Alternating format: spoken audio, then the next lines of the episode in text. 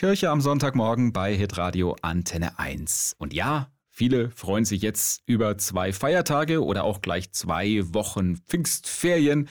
Zu verdanken haben wir das, diesem Pfingstfest. Aber was war da?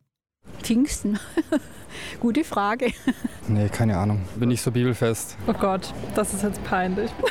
Also ich freue mich über den freien Tag, aber das war's auch schon. Es ist ein christlicher Feiertag. Absolut richtig. Pfingsten hat was mit der Kirche und der Bibel zu tun und kommt nach der Auferstehung und Himmelfahrt von Jesus.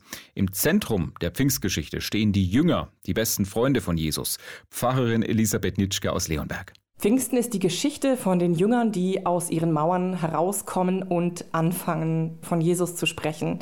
Jesus ist zu Gott Vater gegangen und die Jünger sind auf sich gestellt und dann kommt eine Kraft über sie, die sie in allen Sprachen sprechen lässt, die ihnen Mut macht, überhaupt aus dem Haus zu gehen, in das sie sich verkrümelt haben. Und sie fangen an zu predigen. So zu predigen, dass es den Menschen durch Mark und Bein geht, dass sie berührt werden, dass sie mehr wissen wollen. Mehr wissen wollen von Jesus und seiner Botschaft.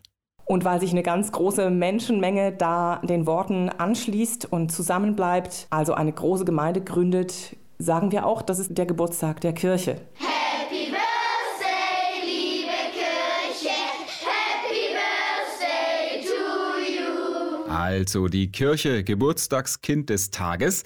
Aber an Pfingsten hat auch noch jemand anderes seinen großen Auftritt, der sogenannte Heilige Geist. Was es damit auf sich hat, ist nicht ganz einfach zu erklären. Wir versuchen es trotzdem mal in zehn Minuten.